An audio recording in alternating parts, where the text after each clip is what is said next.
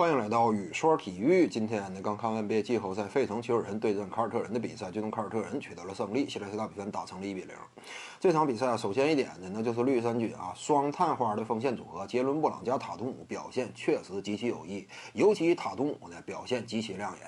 因为我们看到费城七六人他面对绿衫军的情况之下，采取的主要防守策略呢，外线这块绕掩护之后，更多是走上线封堵你的三分远射。除此之外呢，面对这个泰斯呀，他在外线做掩护之后呢，基本上是被放空的。恩比德从来不跟出去，差不多呢始终是龟缩在篮下。所以呢，七六人的整体策略掐两头放中间。但是呢，我们清楚啊，塔图姆呢具备很强的中距离背身攻坚能力，本身的进攻手段多种多样。所以呢，今天塔图姆啊，只要说有他在场，绿衫军打的可以说底气十足。无论是推动快攻反击，还是拼阵地，塔图姆中距离位置总能给予对手以回应。所以只要说他在绿军这块气势上稍微能够压住这个费城球人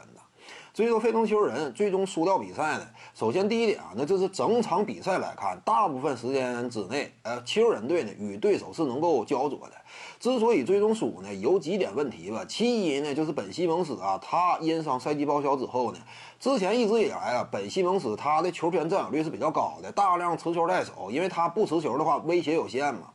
少了他之后呢，球队啊一时之间呢，球的运转不是特别流畅，这个呢可能说需要一定的时间适应调整。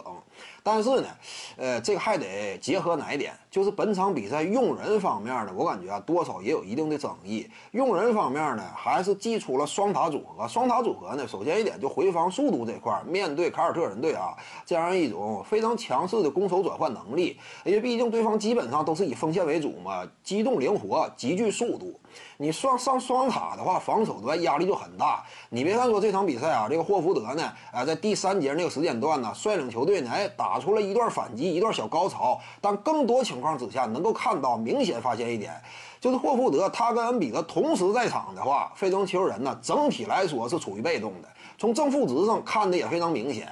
回回防速度，尤其是累赘嘛，进攻端这块呢，俩人这样一种资源的分配啊，也多少呢存在一定的争议。你说让这个霍福德低位强攻呢，恩比德呀，那你就有点浪费。所以呢，这个霍福德、恩比德呀，我感觉下一场比赛更多还是得错开，尤其这种错开呢，还得进一步的压缩霍福德的出场时间。这个就是没有办法，他俩如果说同时在场不理想的话，尤其面对凯尔特人队这样一种强势的机动灵活的呃推转换的能力。那这个霍福德呀，他登场时间呢就不能是达到三十分钟左右，应该进一步压缩。我认为呢，就是一个相对理想的，差不多是二十分钟左右。他一定要跟恩比德尽可能的错开。至于说呃其他人等提拔谁，更多的分配给出场时间的，差不多就是这个科尔克马兹，他呢应该多拥有一些出场时间。因为我们看到啊，其实阵地战强攻的时候呢，恩比德只要说。啊，尤其去两侧一要位，往往立即就能吸引对方的注意力。你这会儿就算说你不把球传到给恩比德，对方都开始收缩，就是争争取抢断呐、干扰啊之类的。呃，绿衫军呢，今天啊，除了第一节开始阶段夹击协防不是很果断以外，其他大部分时间段内夹击协防非常积极呀。所以呢，很多时候差不多呢，你这个球啊，只要说看到恩比德呀，他已经形成牵制力了，往外稍微一传导，就能出现空位机会。所以呢，我感觉啊，下一场比赛更多呢，还得是重用一下这个科尔克马兹，他的存在呢，靠着自身远射的威胁呀，尽可能的消化掉恩比德创造的出手机会。呃，所以呢，这个是重点的调整方向。一旦说进行这方面调整之后呢，打的也不需要那么复杂。今天这场比赛为什么失误多呀？一是本西蒙斯这样一种空缺呢，导致球队啊有点不适应，进攻端传导有点滞涩。再有一点呢，打的相对复杂了，外线的投射火力这块呢，呃，没有说那么强悍，因此呢，很多时候你出手比较犹豫，传来传去呢，最终稍纵即即逝的机会呢，往往就不能第一时间把握住。因此，我感觉下一场比赛啊，更多还是什么，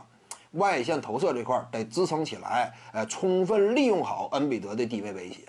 这样进行一番调整之后呢，我感觉费城球人呢还是能够重新打出势头的。本期呢就跟你各位聊这儿，如果你喜欢本视频呢，点击屏幕右下角订阅，咱们下期再见。徐静宇的八堂表达课在喜马拉雅平台已经同步上线了，在专辑页面下您就可以找到它了。